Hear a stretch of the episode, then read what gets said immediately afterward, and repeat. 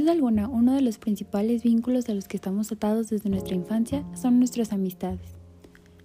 Si bien estas parecen ser mucho más simples cuando somos más pequeños y se vuelven un poco más complejas de identificar e inclusive de conseguir conforme va pasando el tiempo, es bien sabido que en la universidad es una etapa donde conoces gran parte de tus amigos que durarán para toda tu vida y que formarán parte de experiencias inolvidables que te marcarán a lo largo de toda tu carrera.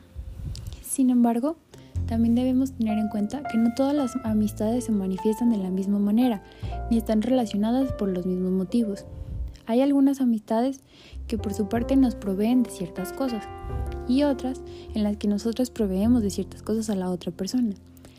Sería ingenuo pensar que la mayoría de las amistades están basadas en no recibir nada a cambio, puesto que casi siempre la persona debe buscar un beneficio. Este puede ser el simple hecho de no sentirse solo, la compañía, un hombro para llorar, inclusive dinero, que son fines un poco más terrenales. Por otro lado, tenemos que al mismo tiempo, como vamos creciendo, nos encontramos con la dificultad de que nuestras amistades dejan de ser simples y empiezan a tener un, un trasfondo bastante complejo.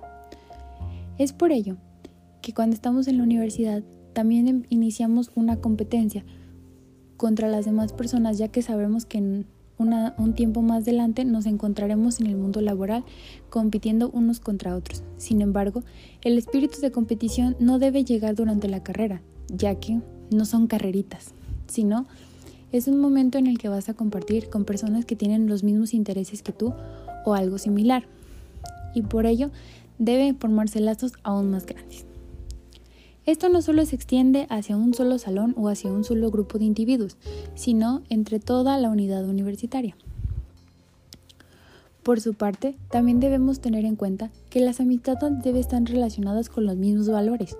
Por lo tanto, para fomentar la amistad primero que nada se deben de fomentar los valores y conciliar un punto medio entre lo que es una virtud y un defecto, porque eh, escarecer demasiado de un valor es un defecto, pero sentirlo apasionadamente y cegadamente también es considerado un defecto.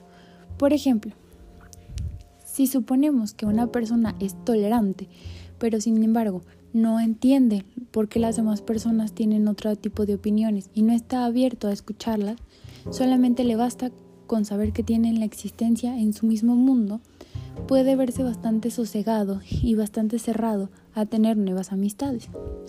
Así que por ello, los valores son algo que debemos conciliar en un punto medio. Por otro lado, también para lograr fomentar la amistad en este tipo de ambientes es necesario reconocer un grupo de individuos con un interés mutuo. Muchas veces se entiende o se da a entender que los pueblos opuestos se atraen, pero esto es completamente diferente en una vida práctica, ya que al ser dos personas completamente distintas, llega un punto en el que hay una coalición y tienen que verse separadas por el gran choque entre estas dos personas. Esto no significa que esa amistad esté destinada al fracaso, sin embargo es muy probable. Además de que tenemos que tener en cuenta que no podemos vivir con los a pesar de de otra persona. Si una amistad te resta más de lo que te suma, no es una amistad fructífera y por lo tanto no debe proliferar en tu vida. Entonces, debemos de aprender a distinguir qué es importante y qué no.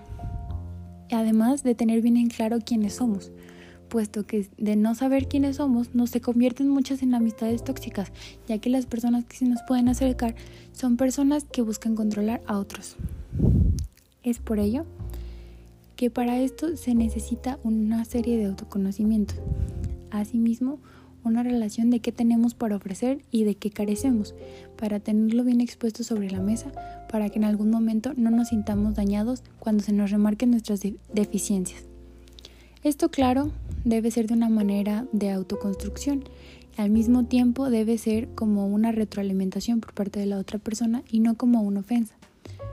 Entonces, tenemos que, en este punto, debemos desarrollar la manera de decir las cosas como una crítica positiva o una crítica constructiva.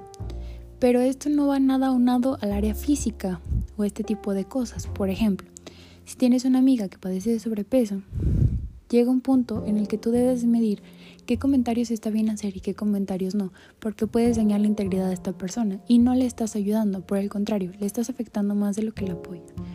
Puesto que dañar su autoestima no es lo que la va a hacer crecer como persona ni mejorar sus hábitos alimenticios. Por lo tanto, tenemos así que la amistad es algo que se construye día con día y para poder fomentarla necesitamos ser seres completos primero antes que nada, amarnos por completo, tener suficiente empatía para otras personas, saber escuchar, entre las otras cosas ya mencionadas. Entonces, busquemos áreas recíprocas, busquemos áreas productivas, busquemos áreas donde no tengamos problemas, pero recordemos antes que todo que el no ser amigos no significa que haya una rivalidad ni un odio que tenga que perseverar en esa relación, siempre siendo cordiales con aquellos que aún así no consideramos que son de nuestro mayor agrado.